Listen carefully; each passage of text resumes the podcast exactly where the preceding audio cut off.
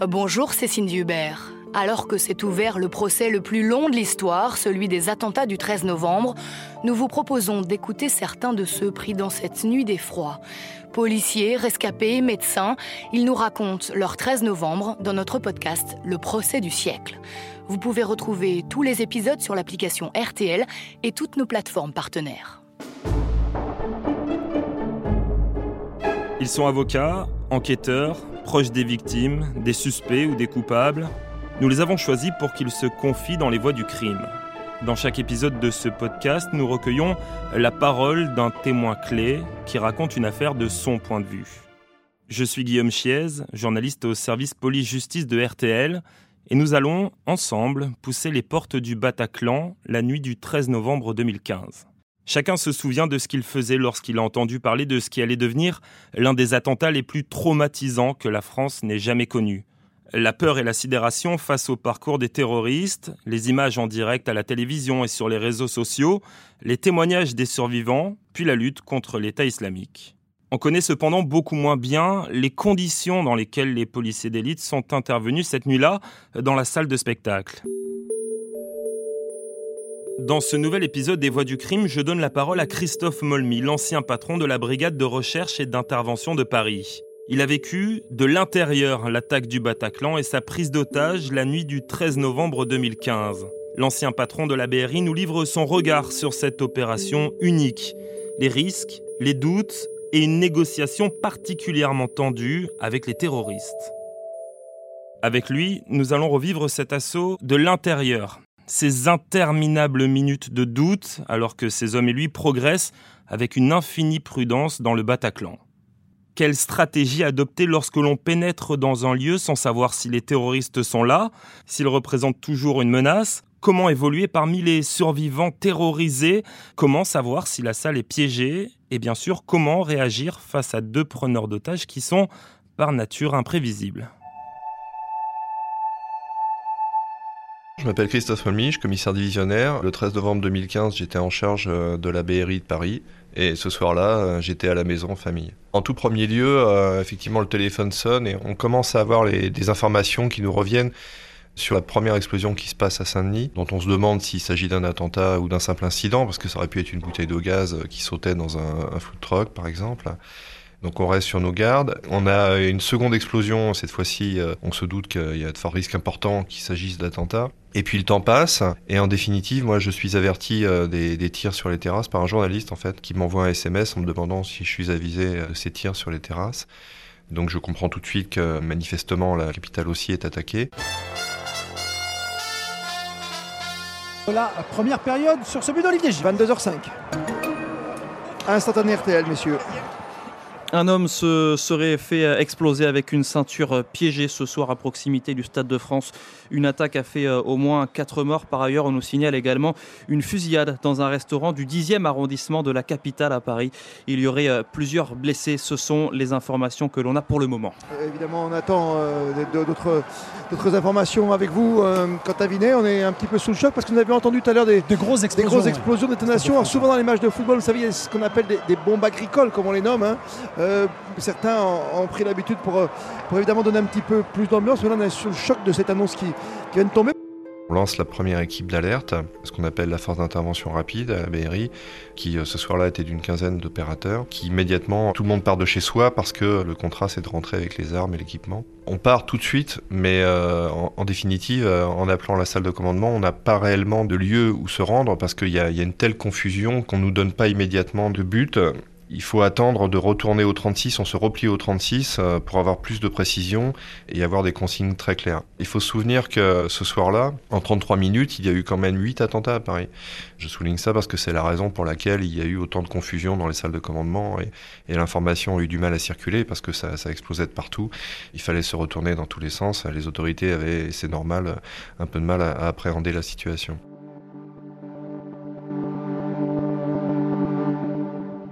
D'abord, on se replie euh, au 36, on en profite pour prendre plus de matériel. parce que euh, les premières informations qui nous reviennent nous parlent de, gilets explosifs, d'armes de guerre. Donc euh, les opérateurs ne rentrant pas chez eux avec des boucliers, par exemple, reprennent des boucliers, prennent un peu plus de matériel, des grenades ou des, des fusils et un peu plus de munitions. Et on nous projette d'abord sur la rue Charonne parce que un des assaillants aurait été euh, aperçu retranché dans un immeuble. Donc on commence à faire mouvement. En partant, on croise une deuxième équipe qui est en train de revenir au service pour s'équiper. En fait, euh, on roule assez peu longtemps et très rapidement, euh, mon directeur me rappelle en m'indiquant qu'il faut se rendre au Bataclan, que c'est là que ça se passe. Donc on réoriente la colonne et on arrive dans la rue du Bataclan. il doit être 22h15, 22h20 environ. Alors nous sommes en ligne avec euh, un chauffeur de taxi, Ahmed. Bonsoir, vous êtes dans le secteur euh, du Bataclan, hein, c'est bien cela? Oui, exactement. Racontez-moi, qu'est-ce que vous avez vécu vous ce soir Racontez-moi. Ah, en fait, euh, j'étais avec deux clients indiens et je me dirigeais vers Nation et d'un seul coup, en fait, j'arrive au feu rouge au niveau du Bataclan et je vois des policiers accroupis qui essayaient d'avancer avec les armes à la main et ils pointaient vers le Bataclan, c'est-à-dire qu'ils étaient au niveau de Richard Lenoir et ils traversaient. Y en avait énormément. J'ai vu euh, les pompiers aussi qui sont arrêtés avec un homme qui, euh, se tenait le ventre et euh, il avait l'air d'être blessé, mais pas méchamment, c'est-à-dire qu'il arrivait quand même à marcher. Et puis là, en voyant, en entendant un monsieur qui court, il dit ça tire, ça tire, ça tire. À ce moment-là, ça ressemble à quoi devant le Bataclan? D'abord, à l'extérieur, il y a beaucoup d'agitation. La première tâche consiste à faire le point avec les collègues de la DESPAP, les collègues de sécurité publique, qui sont les premiers intervenants. On s'assure que le, périmètre est bien gardé, on échange des informations. Et ensuite, euh, on prend attache avec les collègues de la BAC Nuit, qui sont les seuls à être rentrés en définitive, hein, qui, sont rentrés juste avant nous, qui ont abattu euh, le premier terroriste, qui fera cesser d'ailleurs euh, les meurtres à l'intérieur du Bataclan. Et euh, après avoir fait le point, donc euh, avec la première équipe, on pénètre euh, à l'intérieur, dans la, salle principale, la fosse. La première impression est saisissante. Ce soir-là, dans le théâtre, il devait y avoir un peu plus de 1500 personnes. Lorsqu'on arrive, je ne sais pas combien il en reste exactement, il en reste des centaines, hein, mais tout le monde est couché par terre. Donc il y a des centaines de corps par terre, dont on ne sait pas dire immédiatement si les personnes sont mortes ou blessées. plus personne ne bouge, il n'y a pas un bruit, contrairement à ce que j'ai pu entendre. Il n'y a pas de bruit. Hein. Les, gens ont mis leur téléphone euh, ou ils les ont coupés ou mis sur silencieux parce que les terroristes leur tiraient dessus lorsque ça sonnait. Donc, euh, et ils n'osaient pas bouger ni se plaindre parce que là aussi, euh, ils étaient immédiatement pris pour cible. Donc personne ne bouge. Il y a une, pression très forte sur les, otages comme ça. On y voit relativement clair quand même parce qu'il y, avait pas mal de projecteurs pour le concert qui étaient restés allumés. Donc on n'y voit pas comme en plein jour, mais on y voit, on y voit plutôt distinctement.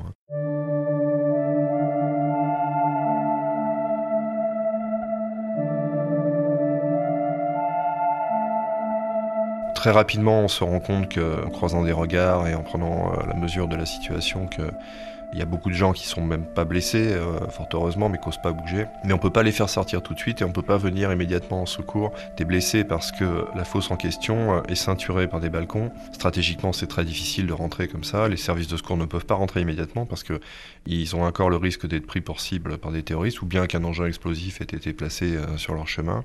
Donc il faut s'assurer de tout ça avant de les laisser rentrer. Il y a tout un travail de prise en compte des lieux avec un des mineurs. Euh, donc les opérateurs de la BRI euh, progressent, vérifient qu'il n'y a pas de tireurs. Ça prend euh, une quinzaine, une vingtaine de minutes. C'est long, mais c'est très méticuleux. Et il faut vraiment s'assurer qu'il n'y a pas de danger supplémentaire pour pas rajouter des drames sur des drames.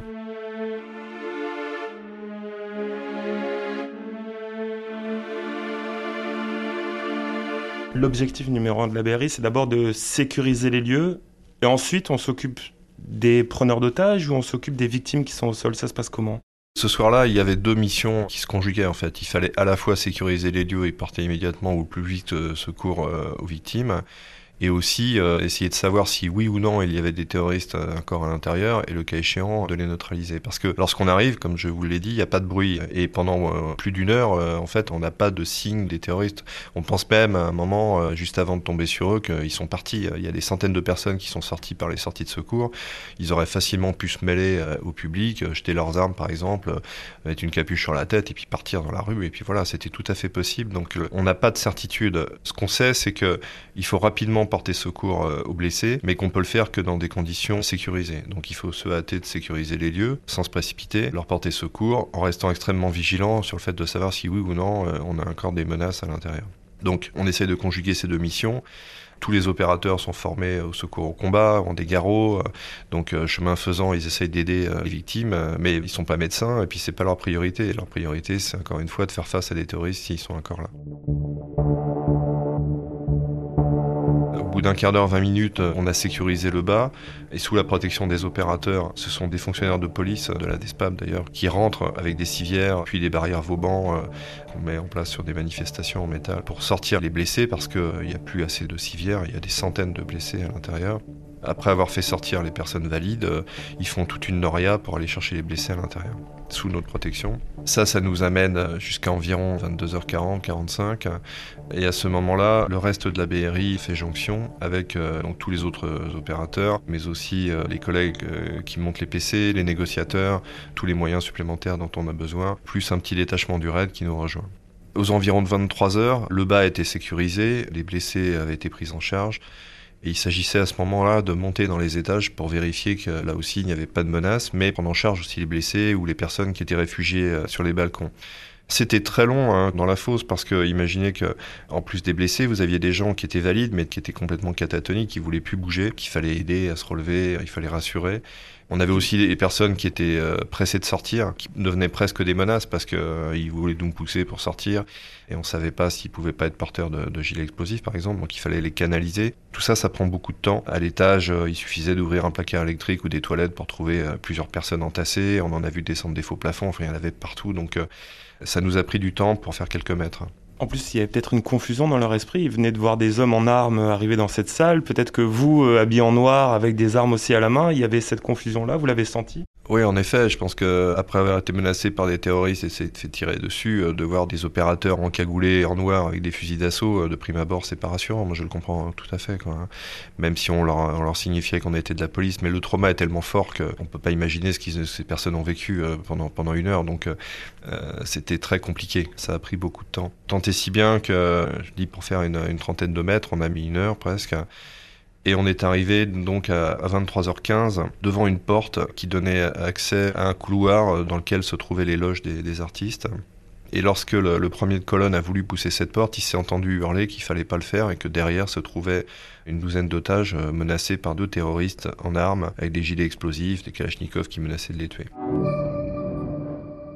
Donc immédiatement on a pris la mesure des choses. Alors c'était surprenant d'ailleurs parce que quelques minutes juste avant, moi j'aurais parié qu'on était définitivement arrivé trop tard et que si toutefois il y avait encore d'autres terroristes, ils étaient partis. Je dis si toutefois parce que dans la confusion en fait on savait pas clairement s'ils étaient 1, 2, 3, 4, 10. On peut pas se faire une idée très précise, ça prend du temps, ça il faut auditionner les gens, il faut trier un peu toutes les déclarations. Le choc est tellement fort que souvent les gens ils tordent la réalité, c'est tout à fait normal. Donc euh, on était un peu dans l'ignorance. Et là, on comprend que euh, on en a un qui a été tué par la BAC et que les deux autres euh, se trouvent derrière, le, derrière cette porte avec des otages. On a vu euh, à plusieurs reprises Olivier, des pompiers. Olivier, je vais vous couper. Olivier, je vais vous couper. Euh, Damien, on a donc cette information de la préfecture de police euh, confirmée, donc une prise d'otage en cours au Bataclan à Paris. Il semblerait qu'effectivement, en ce moment même, euh, les assaillants, les terroristes soient toujours à l'intérieur de la salle de spectacle. C'est confirmé par la préfecture de police de Paris. Il y a eu bien une prise d'otage en cours dans la salle de spectacle du Bataclan. Donc évidemment, le, le bilan peut effectivement s'alourdir et ça veut dire que là maintenant, il y a une situation de crise supplémentaire qui se trouve au niveau du Bataclan. Ça prend un autre tour, forcément. Là, on est face à une prise d'otage. Dans la pire des configurations, finalement, euh, parce que on a des otages qui se trouvent dans un couloir avec des terroristes et nous derrière la porte. Donc, euh, un couloir, c'est ce qu'il y a de pire, parce que même dans un avion ou un train, vous avez des échappatoires, des sièges derrière lesquels vous cachez. Euh, dans une pièce, dans un centre commercial, vous avez des allées. Mais dans un couloir, il n'y a rien. Il y a des murs de chaque côté et c'est tout. Juste qu'on comprenne bien, il y a vous, la BRI, la porte, les otages et derrière les terroristes Alors on sait pas trop, on sait qu'il y a cette porte, on sait que derrière se trouve une douzaine d'otages et deux terroristes, mais on sait pas si on a les otages devant, les terroristes derrière, ou s'ils sont entremêlés, on ne sait pas. En tout cas, ils sont tous dans le couloir et le couloir est pas très grand, il fait, une dizaine de mètres de long, hein. donc euh, c'est tout petit et c'est un espace extrêmement clos. Là, l'urgence, c'est à une tentative de négociation, même si j'ai entendu parfois que ça servait à rien. Bon, moi, c'est pas un avis que je partage parce qu'il faut toujours au moins la tenter, cette négociation. Même si dans ce cas-là, on avait affaire à des gens qui venaient de tuer des dizaines de personnes et que ça paraissait hautement improbable qu'ils se rendent, mais on aurait pu avoir une libération partielle d'otages, on avait une femme enceinte dedans, on avait d'autres femmes, enfin bon, on aurait pu essayer de négocier.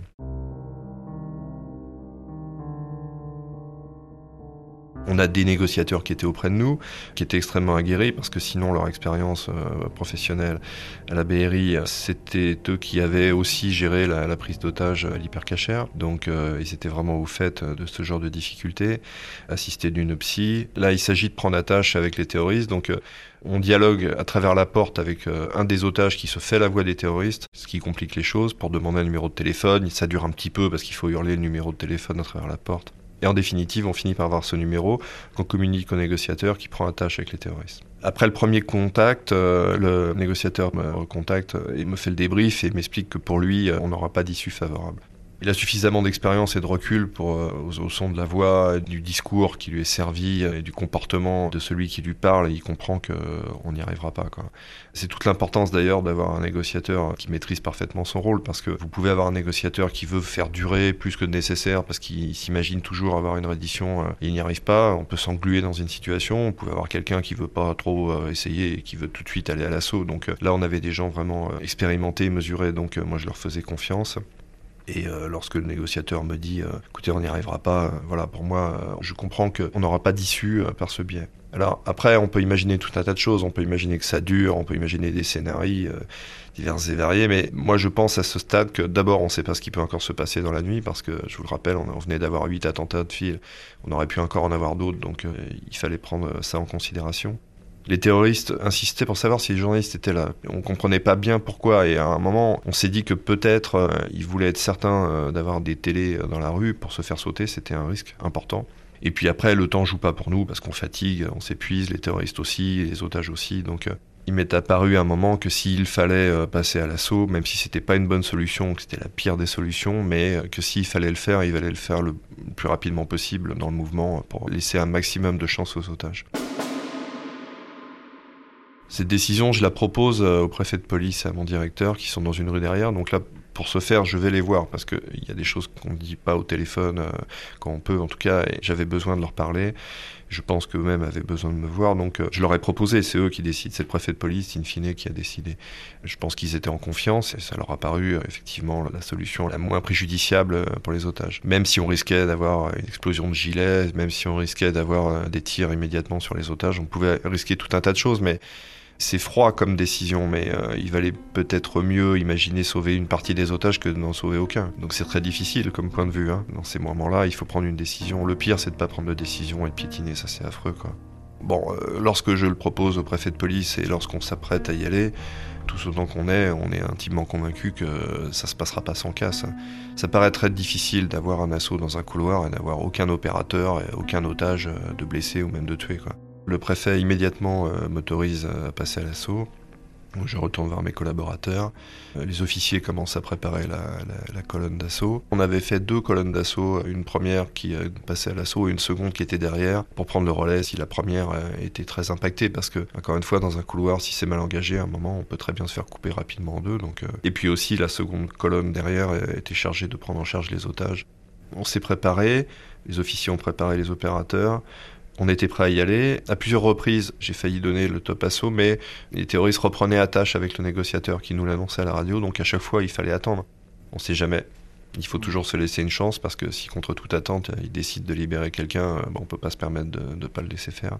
Donc on arrête, et puis après il faut reprendre, mais ça ne reprend pas d'un claquement de doigts, il faut que tout le monde se reconditionne, euh, psychologiquement à tout le moins. L'attente est longue, mais c'est psychologiquement que c'est le plus dur. On est prêt à y aller, après on n'y va plus. Euh, voilà, on a eu plusieurs comme ça ressort. En tout, il y a eu cinq échanges. Et lors du dernier échange, en définitive, il est minuit 18, on nous annonce qu'il y a un, nouvel, un nouveau contact euh, avec les terroristes et euh, je décide de lancer l'assaut.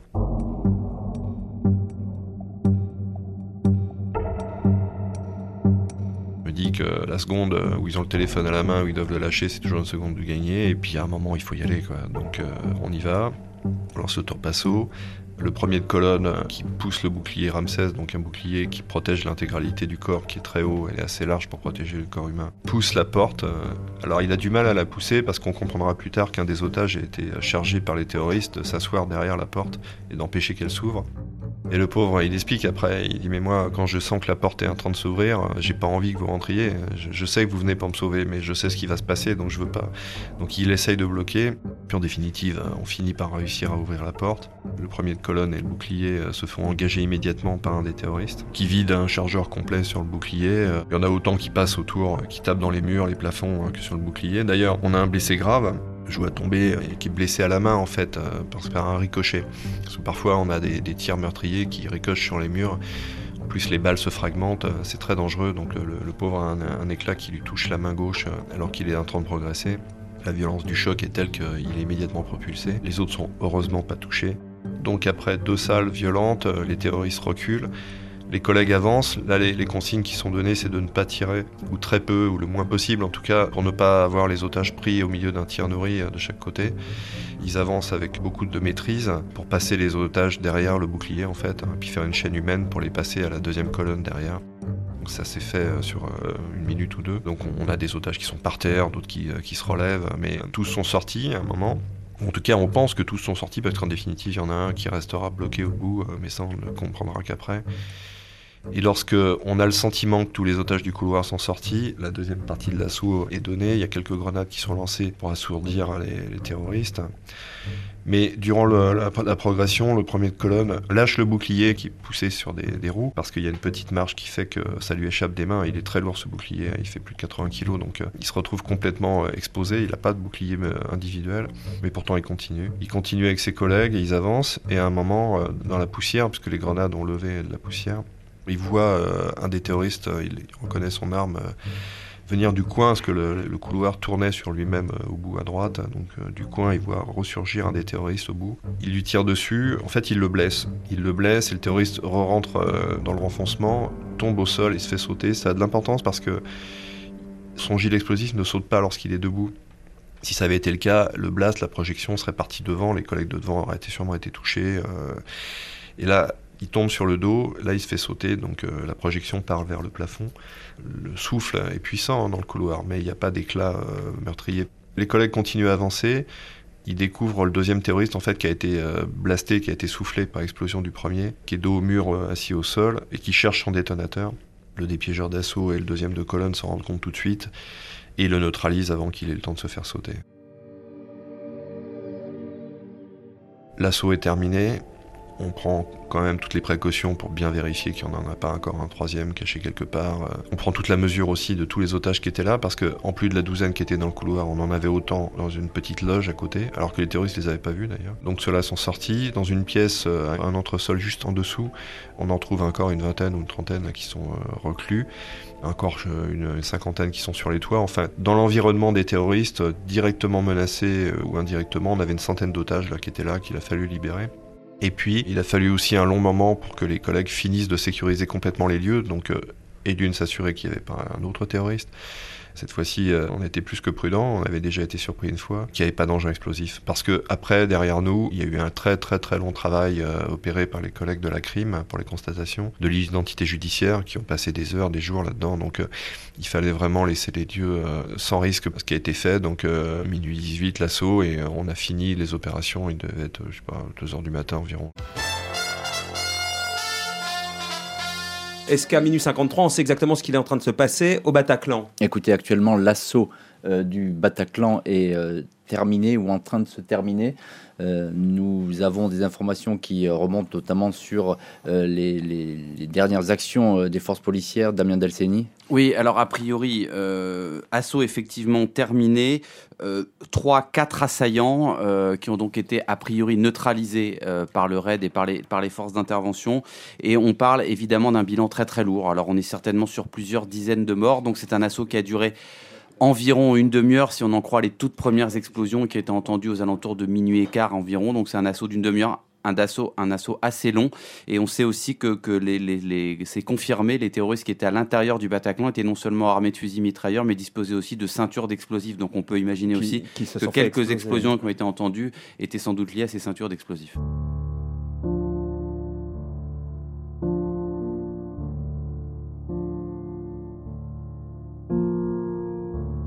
Quand il est 2h du matin, que vous avez fini, que vous avez fait euh, un peu les tours, vous, êtes dans quel état d'esprit là? Je pense que tout le monde est fatigué. En plus, à la différence de l'hypercachère, où il y avait quand même une certaine liesse, parce qu'on avait sorti avec les collègues du RAID 27 otages. On avait euh, des morts, bien sûr, mais en nombre beaucoup moindre, et euh, qui avaient été abattus avant qu'on arrive. La démesure est telle au Bataclan qu'on a du mal à se satisfaire. On a sauvé des gens, bien sûr, mais il y a 90 morts. On ne sait pas exactement à ce moment-là combien ils sont, mais on voit bien qu'il y en a un nombre vraisemblable. On ne sait pas encore s'il n'y a pas des blessés qui vont décéder. Euh, enfin, on aura après la certitude totale qu'aucune des personnes tuées ou blessées ne l'ont été après qu'on soit arrivé. Ça, on en est sûr maintenant. Mais à chaud, on n'est pas certain, donc on a cette crainte aussi. Et puis bon, il y, a tout le décor, y a trop de sang, trop de poids, trop de morts pour être heureux. Donc euh, les gars sont fatigués, euh, choqués. Donc ils rentrent au bureau, ils se déséquipent et ils rentrent chez eux. Parce que vous avez les familles aussi qui regardaient la télé, qui attendaient que tout le monde rentre. donc il fallait aussi aller rassurer les familles. Vous disiez tout à l'heure, c'est euh, la pire des solutions, l'assaut, pourtant ça le comprend, parce qu'on craint qu'il y ait des morts. Il n'y en a pas, c'est presque un assaut qu'on pourrait qualifier de, propre. Ça s'est extrêmement bien passé au final. Ce recul, vous l'avez à ce moment-là, ou il faut du temps pour se rendre compte que ça s'est bien passé? Non, à chaud, on mesure pas tout. À chaud, on mesure que toutes les personnes ont été sauvées. Après, il faut du temps pour digérer tout ça. Moi, je pense que cet assaut ne doit pas qu'à la chance, bien sûr. Il y a qualité euh, des opérateurs. Euh, ce sont des, hommes euh, qui d'abord ont été sélectionnés pour rentrer à la BRI. Ils sont formés, ils sont expérimentés pour la plupart, ils sont très expérimentés. Mais bon, une fois qu'on a dit tout ça, avec les meilleurs des hommes dans un couloir avec des otages au milieu, c'est pas gagné, quoi. Après, je sais pas. Je sais pas ce qui a joué pour nous. Je suis pas mystique. Est-ce qu'on a été aidé Est-ce qu'on a eu de la chance Est-ce que ça devait se passer comme ça?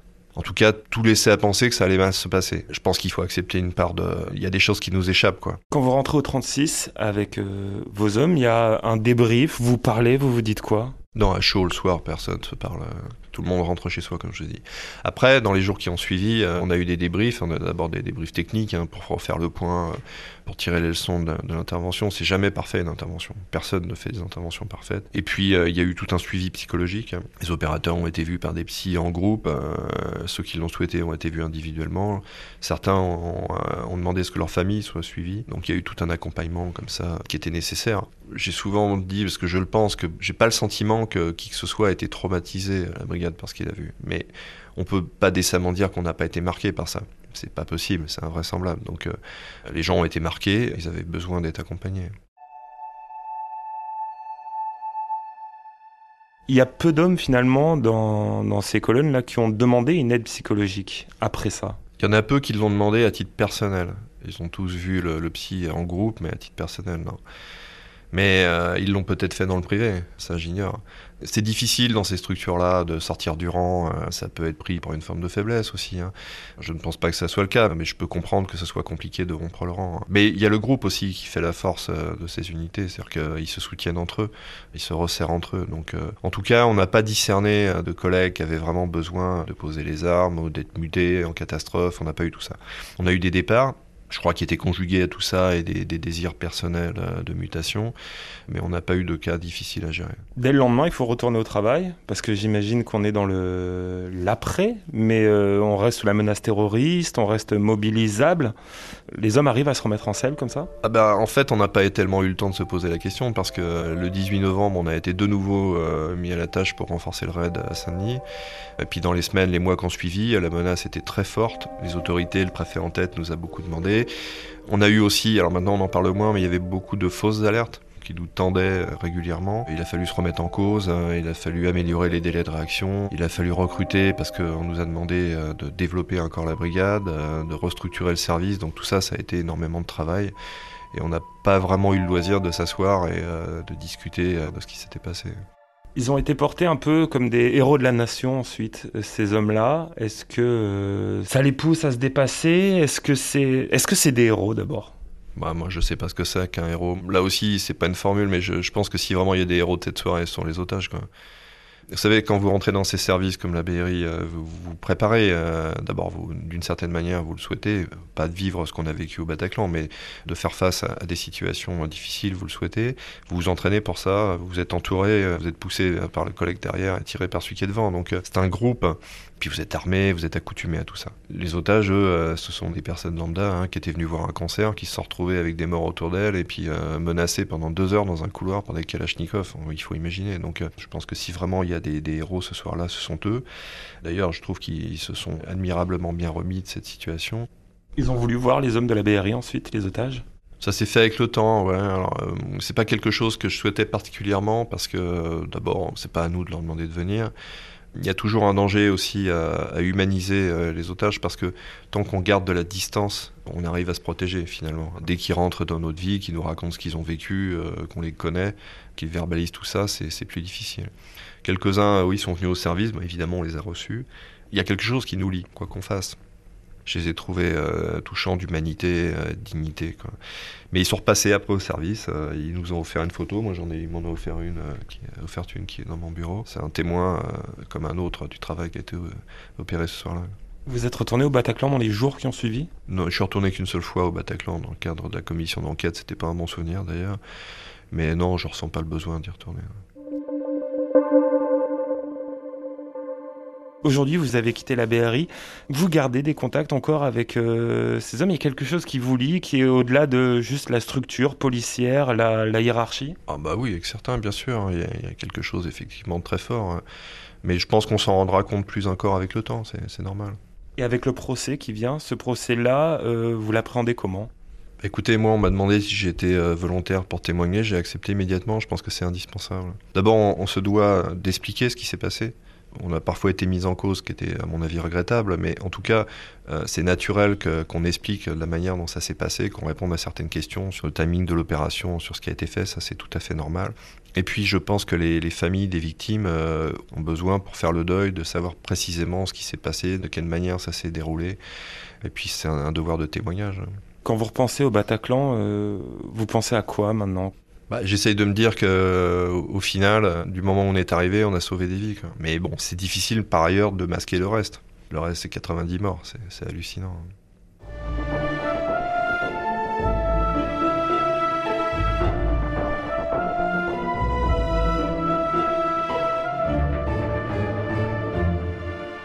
Vous venez d'écouter l'épisode des Voix du crime consacré à l'assaut du Bataclan avec le commissaire Christophe Molmy. N'hésitez pas à nous dire ce que vous en avez pensé en nous laissant une note et un commentaire. Vous pouvez euh, retrouver tous les autres épisodes des Voix du crime sur l'application RTL, RTL.fr et toutes nos plateformes partenaires.